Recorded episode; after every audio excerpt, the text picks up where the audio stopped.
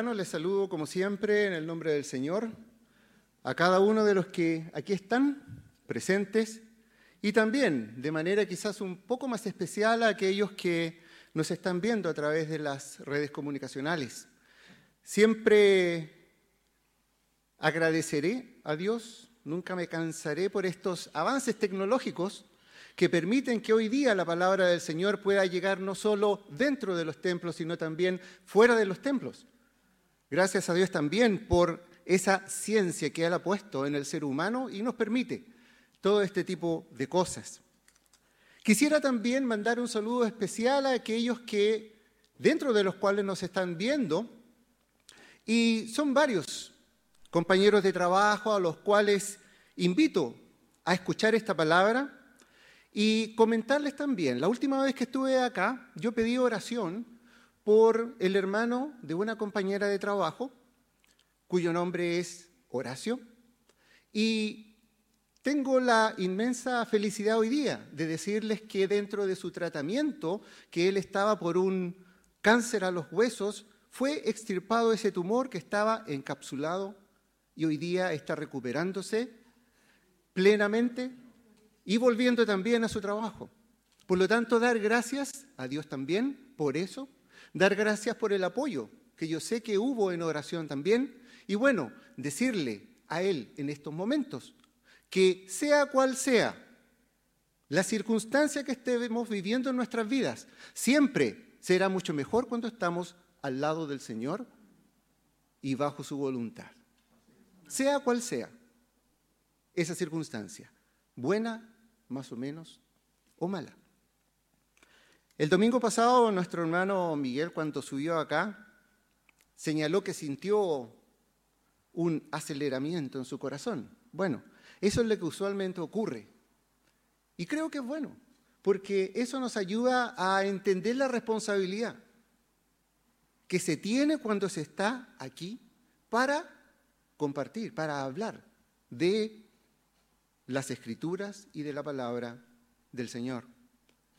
Y también un dato histórico que es importante que todos sepamos.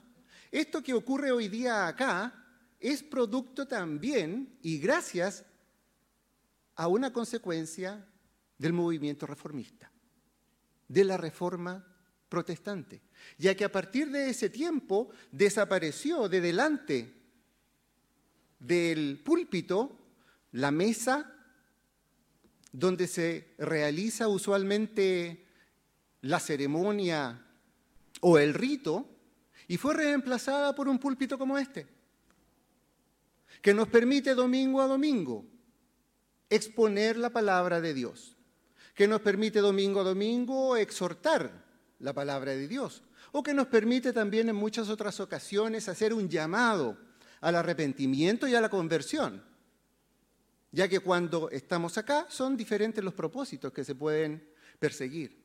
En esta mañana el objetivo es exponer la palabra de Dios para poder hablar de un tema súper importante dentro de la vida cristiana y dentro de la teología cristiana, que es la esperanza.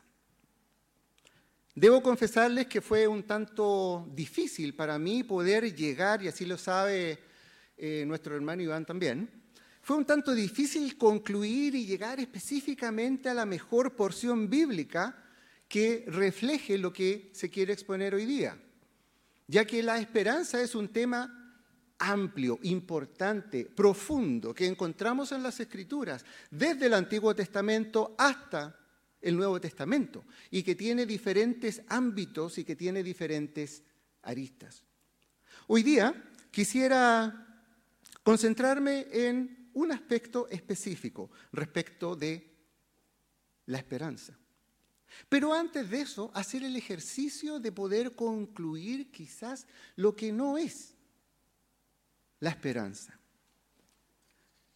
Hace muy poco tiempo nuestro país terminó un proceso en el cual se eligieron nuevas autoridades. Y si nosotros analizamos las reacciones generales, podemos encontrarnos de que hay algunos que tienen gran esperanza y manifiestan también gran esperanza por lo que va a venir y por los cambios que van a venir. Pero también nos podemos dar cuenta que hay otros que no tienen esperanza. Otros que piensan, no, en realidad lo que vendrá no será muy bueno. A nivel mundial la situación no es diferente y quizás es aún más trágica, ya que en general se piensa que nuestro mundo está yendo hacia un final, donde el problema medioambiental, el calentamiento global, la escasez de agua, eh, el avance de los desiertos, nos están dejando sin un mundo. E incluso una desesperanza que nos hace mirar hacia más allá de nuestro mundo y buscar otros lugares en otros planetas para poder emigrar y vivir. Por eso es muy común y muchos dicen que hoy día estamos viviendo tiempos de desesperanza. A través de eso podemos ir concluyendo lentamente que al parecer la esperanza para el ser humano es algo que varía, es algo voluble, es algo que puede en un momento ser más, puede ser menos o incluso en algún momento puede desaparecer. Tan así que cuando desaparece, y este es uno de los grandes temores de la psicología y por lo que la mayoría de los psicólogos trabajan, cuando aparece esta desesperanza puede provocar en el ser humano incluso el deseo de no vivir más y llevarnos hasta la muerte. Casos como estos, desgraciadamente, conocemos muchos. Pero entonces, puede ser importante en este momento preguntarnos por qué en general la esperanza tiene esta definición. ¿Por qué la esperanza se define como algo eh, cambiante, como algo voluble y que depende de las situaciones exteriores?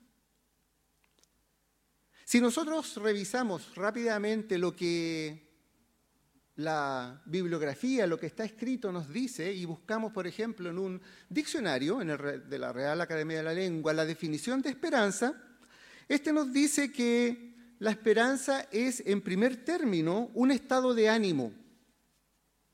Fíjense en esa definición.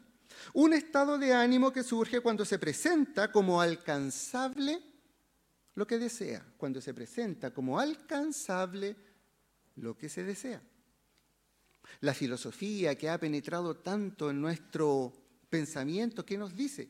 La filosofía dice también que es un estado de ánimo, en el cual se cree que aquello que uno desea o pretende es posible. Y agrega, ya sea a partir de un sustento lógico o sobre una base de fe.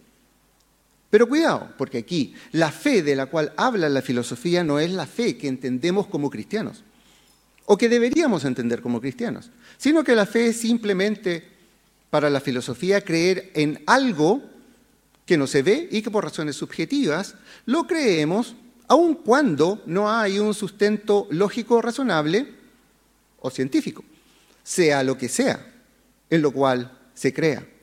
Y por eso muchos psicólogos dicen, si usted está pasando por un momento eh, difícil en su vida y usted cree firmemente y pone su esperanza en que la naturaleza lo va a ayudar, check, perfecto, muy bien. Si a usted le ayuda, hágalo y créalo.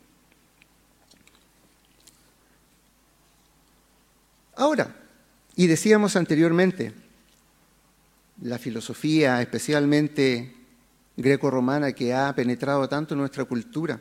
Y nos vamos un poco más atrás Aristóteles, que vivió antes de Jesús, por lo tanto su pensamiento ya estaba presente en los tiempos de Jesús, decía que la esperanza es el sueño del hombre despierto como visión utópica de algo en un futuro cercano, pero sobre todo de tu capacidad y determinación para alcanzar tus propios sueños e ilusiones. Por lo tanto, no es difícil concluir por qué existe esta idea de la esperanza como algo cambiante, ya que la esperanza está puesta como una construcción interna al ser humano y como construcción interna subjetiva. ¿Subjetiva de qué? De las expectativas que nosotros observemos a nuestro alrededor que nos harán que nuestra esperanza crezca o decrezca.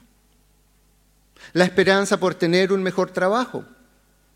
Para los jóvenes, la esperanza de que cuando termine de estudiar voy a iniciar una vida profesional exitosa. La esperanza de encontrar una pareja y tener un matrimonio feliz. Esa pareja idónea. Pero esa esperanza está puesta en estos términos sobre la base subjetiva de cómo nosotros observamos la realidad. Y cuando la realidad nos dice que las expectativas son diferentes y que ese trabajo es difícil de encontrar, lo que a veces no lo encuentro, o que esa pareja que yo estimaba como ideal para formar mi matrimonio no es exactamente lo que yo esperaba, la esperanza comienza a diluirse. Y es así como en general llega la desesperanza y muchas veces, como decíamos, terminando muchas veces en depresiones. Pero debemos entender entonces que la esperanza no es un aspecto subjetivo y supeditado a los estados de ánimo que el ser humano pueda tener. Incluso si nosotros revisamos en los libros de psicología, la esperanza no está dentro de los estados de ánimo, sino que es referida más bien como un sentimiento, nuevamente algo voluble, algo que cambia y que puede cambiar de un momento a otro.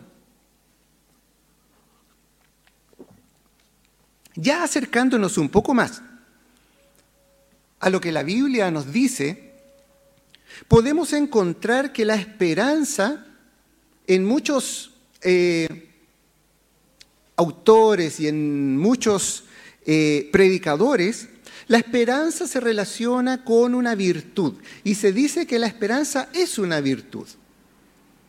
De ahí que la tradición católica enseña que dentro de las virtudes cardinales del cristiano, que son tres, está la esperanza, la fe y la caridad, o el amor. Pero este término de virtud para definir la esperanza me hace un poco de ruido también. Porque si analizamos con mayor detalle lo que significa la palabra virtud y nos vamos a la misma Biblia y nos preguntamos dónde se encuentra en la Biblia la palabra virtud, que son en varios pasajes, podemos también llegar a una conclusión. La palabra virtud la encontramos, por ejemplo, en Éxodo 18, 21, cuando Moisés debió para la organización y administración del pueblo nombrar los jueces, una de las características de estos jueces era que fuesen hombres de virtud, hombres virtuosos. También encontramos la palabra virtud en el Nuevo Testamento. Filipenses 4.8 nos dice que debemos pensar en todo lo que es digno de virtud. Si hay virtud alguna en ello, en eso pensad. Encontramos también la palabra virtud en el origen de la escritura, no en la interpretación. En el origen de la escritura encontramos la virtud en segunda de Pedro 1.3, cuando señala características del carácter de Dios en su llamamiento, como ejemplo de virtud. Pero al mismo tiempo, en ese mismo capítulo de segunda de Pedro, capítulo 1, versículo 5, nos dice que nosotros como creyentes debemos añadir virtud a nuestra fe. Y en la traducción de la Biblia, esa palabra virtud original está expresada como virtud o como excelencia o como temor a Dios en el Antiguo Testamento. Para clarificar el tema, vamos a lo que significa el original de la palabra virtud en el Nuevo Testamento, que es del griego el arete. Y el arete simplemente para el griego, el pensamiento griego, lenguaje en el cual se escribió el Nuevo Testamento, es la búsqueda de la excelencia, la búsqueda del bien, la búsqueda de lo mejor, ya que en todo hay virtud. Por lo tanto, nosotros como cristianos también estamos llamados a buscar la excelencia, a buscar el bien, a buscar lo mejor en todas las cosas, lo que concuerda con Filipenses 4.8. Pero esta búsqueda es la que hacemos nosotros. Por lo tanto, la virtud es un elemento que nosotros también, como cristianos, debemos buscar. Por lo tanto, nuestras, nuestros esfuerzos también están involucrados. De la misma manera como lo definimos anteriormente. Cuando se dice que la esperanza tiene que ser algo que el ser humano tiene que buscar y tiene que trabajar en sí mismo. De la misma manera, la virtud es lo que como ser humano y cristianos también debemos buscar, trabajar y tratar de llegar en todo momento. Por lo tanto, creo que definir la esperanza como un estado de ánimo, definir la esperanza como algo relacionado con un sentimiento, algo relacionado con las emociones o algo relacionado con la búsqueda de la virtud, es algo que atañe a la persona personalmente, valga la redundancia, en la búsqueda de. Pero esa es la esperanza que nos enseñan las escrituras.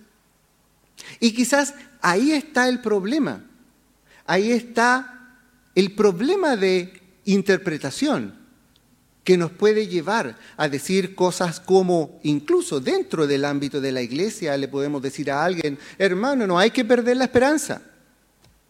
Fortalezca su esperanza. Y ese consabido dicho que dice, la esperanza es lo último que se pierde. ¿Será correcto decir esas cosas? Desde el Antiguo Testamento, como mencionábamos al principio, la esperanza está presente.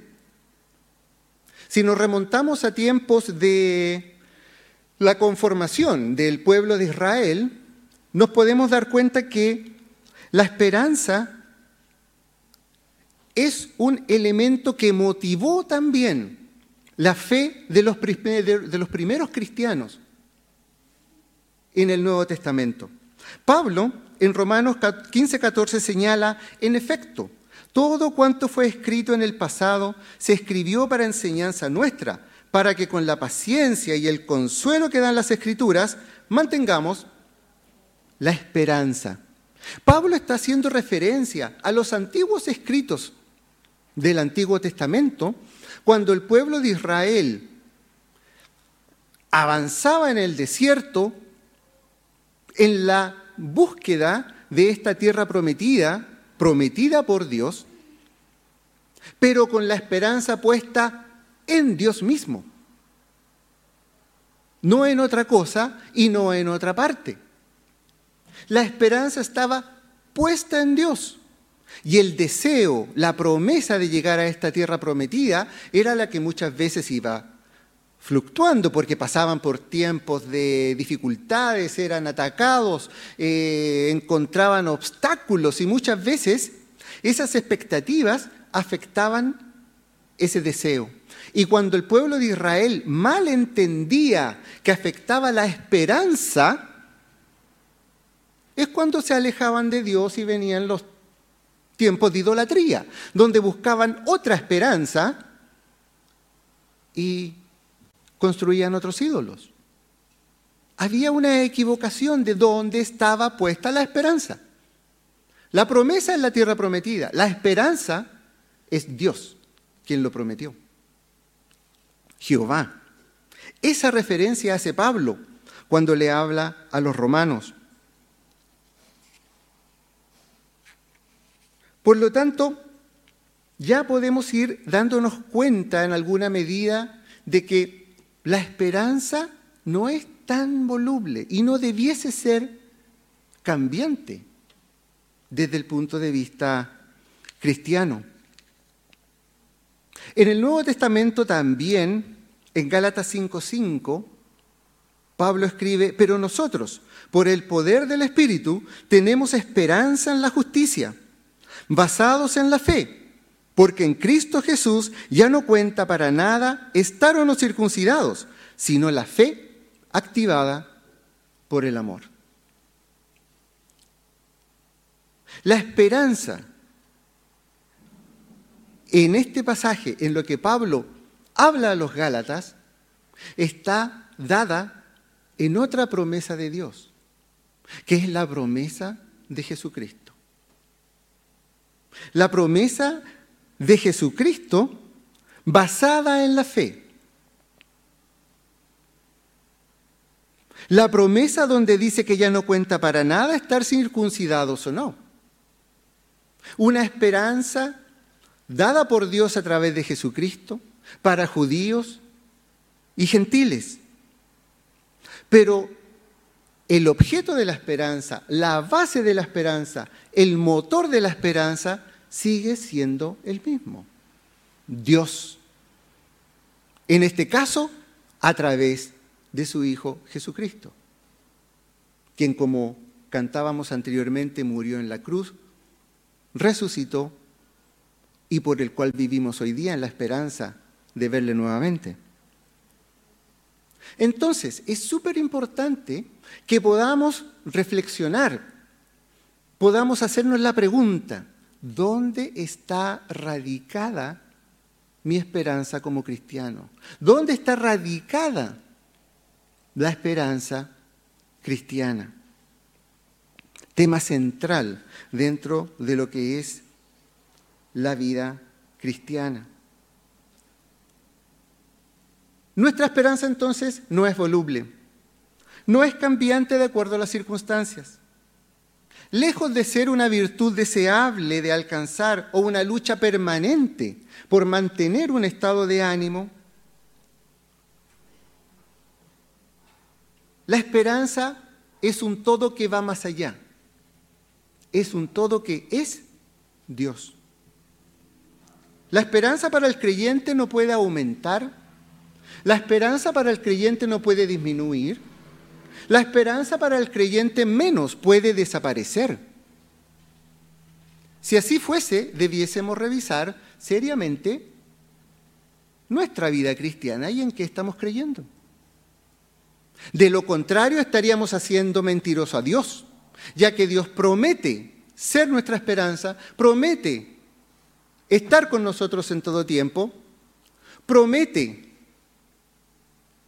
que a través del sacrificio de Jesús nuestros pecados son perdonados y accedemos a ser parte de la familia de Dios y promete que tendremos una vida posterior en conjunto con Él. Y eso no puede ser cambiante, eso no puede ser voluble, eso no puede aparecer y desaparecer de acuerdo a cómo me sienta yo, de acuerdo a cuál sea mi estado de ánimo. Eso es permanente. Y por fe, como señala Gálatas 5, por fe nos aferramos a esa esperanza. ¿Dios cumple sus promesas? Por supuesto. ¿Dios es fiel? Por supuesto. Y no es solo que lo digamos nosotros, a través quizás de una experiencia personal, sino que lo podemos decir también con base objetiva, a través de cómo se ha comportado Dios a través de los tiempos, con su pueblo, su pueblo de Israel y su pueblo que somos nosotros también hoy en día.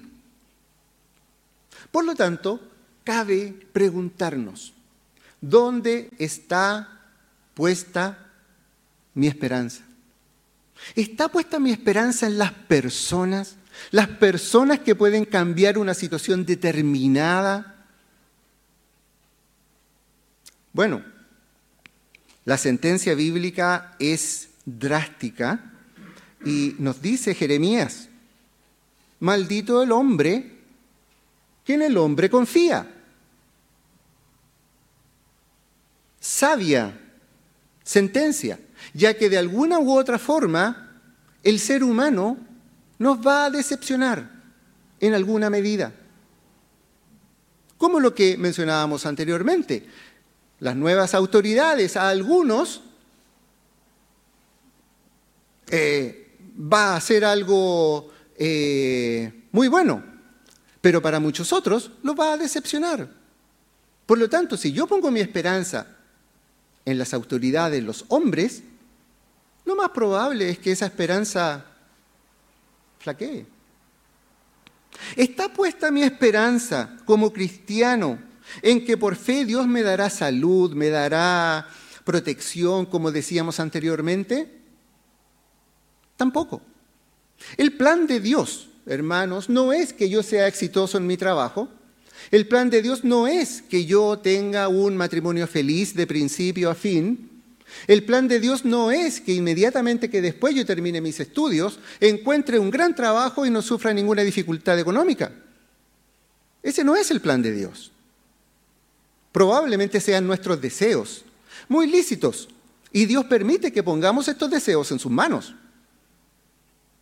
Y de acuerdo a su soberanía, que es otro tema muy importante, en algún momento debemos tratar, de acuerdo a su soberanía, esos deseos nuestros que son muy lícitos se van a ir dando de la mejor manera para cada uno. Pero nuestra esperanza está puesta en algo superior. Está puesta en algo más allá, que es Dios y sus promesas. Y esas nunca varían. Dios prometió a través de Jesucristo estar con nosotros todos los días. Y eso no cambia. No importa cómo yo me sienta, me sienta feliz, me sienta frustrado, me sienta depresivo, me sienta como esté mi estado de ánimo, esa promesa no cambia. Jesús prometió, yo estaré con ustedes todos los días hasta el fin de los tiempos. Y así es. Por eso decíamos al principio, algo que alguien me dijo en tiempos de dificultad, mira, las cosas pueden ser muy buenas, pueden ser muy malas, pueden ser más o menos, podemos estar tristes, depresivos, pero acuérdate, con Dios siempre todo será mejor. Porque la promesa de Dios, que es nuestra esperanza, no cambia, no falla, es inmutable, es incorruptible, es imperecedera. Eso es lo que nos enseña las escrituras. ¿Está puesta mi esperanza como cristiano en la vida de iglesia? ¿En una consagración a través de acciones piadosas? Importante hacerse esta pregunta también, porque muchas veces la esperanza está puesta en lo que hacemos acá, en la congregación. Y muchas veces todos en alguna medida hemos sentido algún sentido de culpa cuando no cumplimos con algo, cuando no vamos, cuando algo sucede. O también nos ha afectado cuando otros hermanos no se comportan de la manera que yo creo que es la correcta, de la manera que yo creo que la Biblia enseña. Y de repente, no, eh, mejor me alejo un poco. ¿Está puesta mi esperanza en eso? De ninguna manera. Mi esperanza está puesta en Dios, en su promesa de permanecer con nosotros, su promesa de protección, su promesa de Jesucristo cumplida en la cruz y que nos, como decía también nuestro hermano Miguel, nos dice cuál es nuestro destino final que es vivir con Él eternamente después de la muerte. Esa es nuestra esperanza. Lo demás son deseos, deseos de ser el mejor cristiano posible dentro de mi comunidad, el deseo de que todos los demás hermanos se comporten de acuerdo a cómo dicen las escrituras, el deseo de que el pastor hable sobre lo que yo creo que es correcto, deseos lícitos, pero que no los podemos asociar a la esperanza. Ya que esos deseos, en alguna medida, en algún momento, se van a ver afectados por una situación puntual. Pero nuestra esperanza no puede ser afectada. Por lo tanto, hermanos, ¿podemos enfermarnos de COVID hoy día? Por supuesto que podemos enfermarnos de COVID. ¿Dios ha prometido que no nos vamos a enfermar? No. Vivimos en este mundo, somos parte de este mundo. ¿Cuál fue la oración de Jesús? No quiero que los quites de este mundo, sino que los protejas. Y esa es la promesa. Pero vivimos en este mundo. Perfectamente podemos enfermarnos de COVID, podemos enfermarnos de otra cosa, podemos tener dificultades en el trabajo, podemos tener dificultades en el matrimonio, podemos sufrir todo ese tipo de situaciones, pero siempre con la esperanza intacta,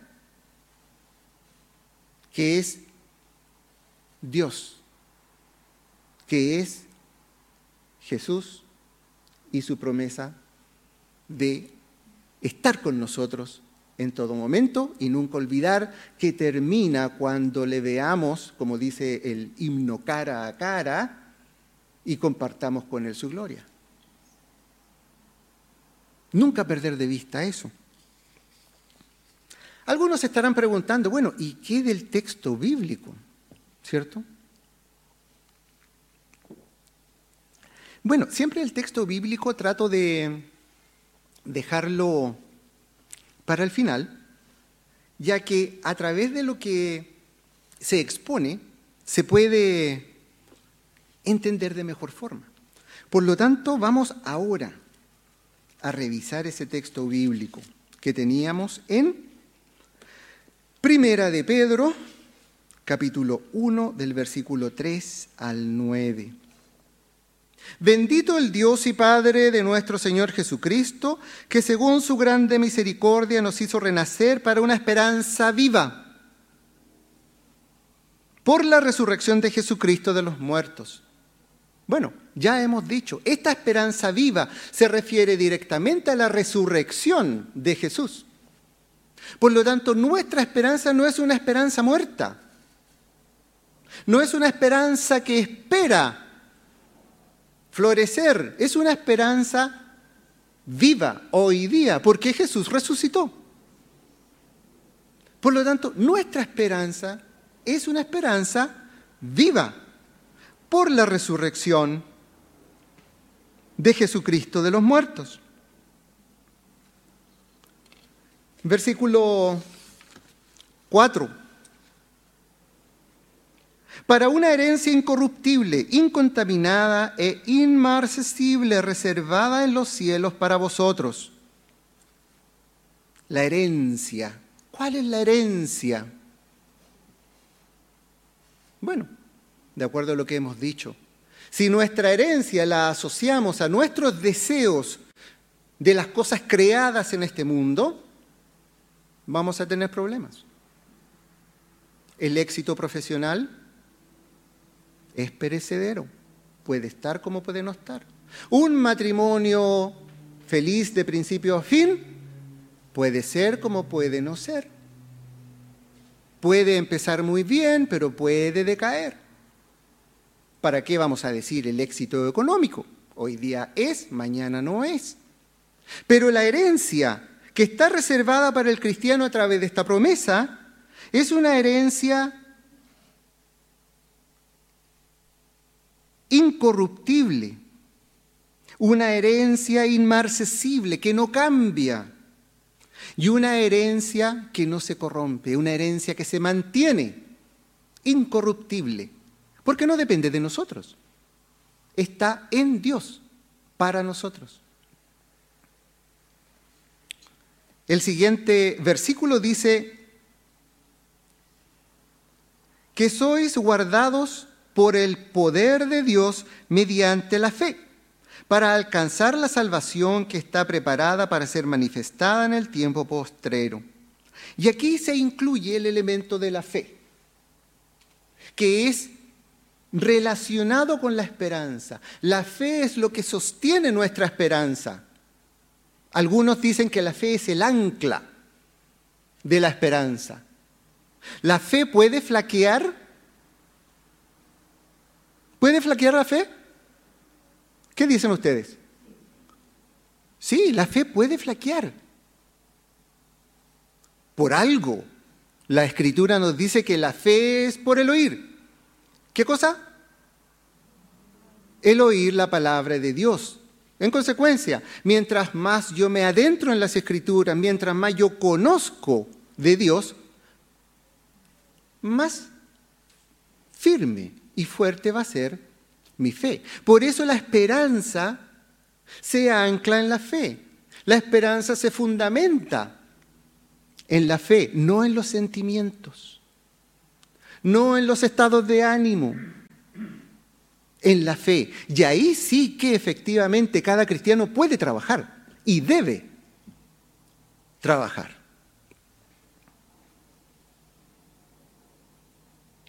Ya mencionamos que esa esperanza tiene como destino final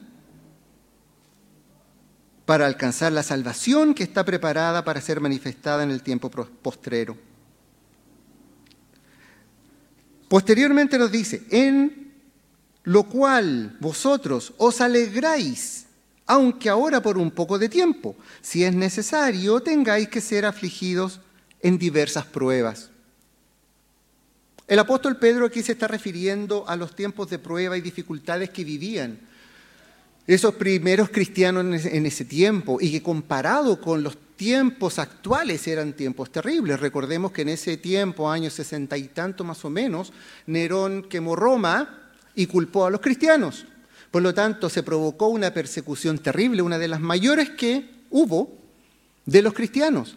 Entonces, Pedro les dice, aunque afligidos por un poco de tiempo, si es necesario, mantengan la fe, porque la esperanza no desaparece.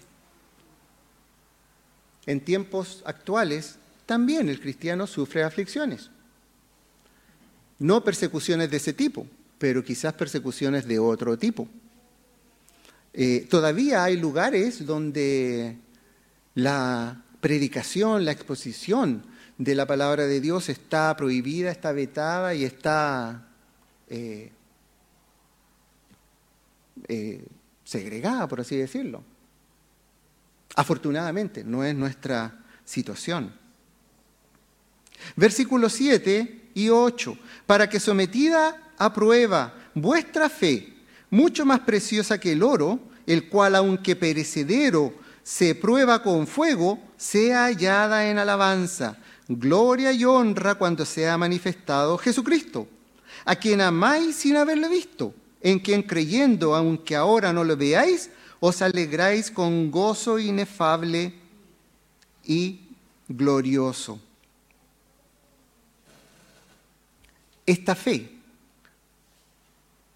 acrecentada, fortalecida en la comunión, fortalecida en el conocer a Dios a través de las escrituras, es una fe que se prueba como de excelencia, mucho mejor comparado con el oro. Todos sabemos lo que significa el oro y las cualidades que tiene. Pero esta fe genuina, fuerte, en la esperanza de Dios, es mucho mejor que el oro. Y el versículo 9, obteniendo el fin de vuestra fe, que es la salvación de vuestras almas. Refrenda, cierra el significado de la esperanza con ese fin último y más importante, que es la salvación de nuestras almas y que es esta vida eterna con Jesús en su gloria cuando venga. Por lo tanto, la esperanza que las escrituras nos enseñan es una esperanza que se radica solo y únicamente en Dios y sus promesas. Nada más. Sus promesas que avanzan desde el Antiguo Testamento hasta el Nuevo Testamento y que son inmutables, imperecederas e incorruptibles, ya que no dependen de nosotros.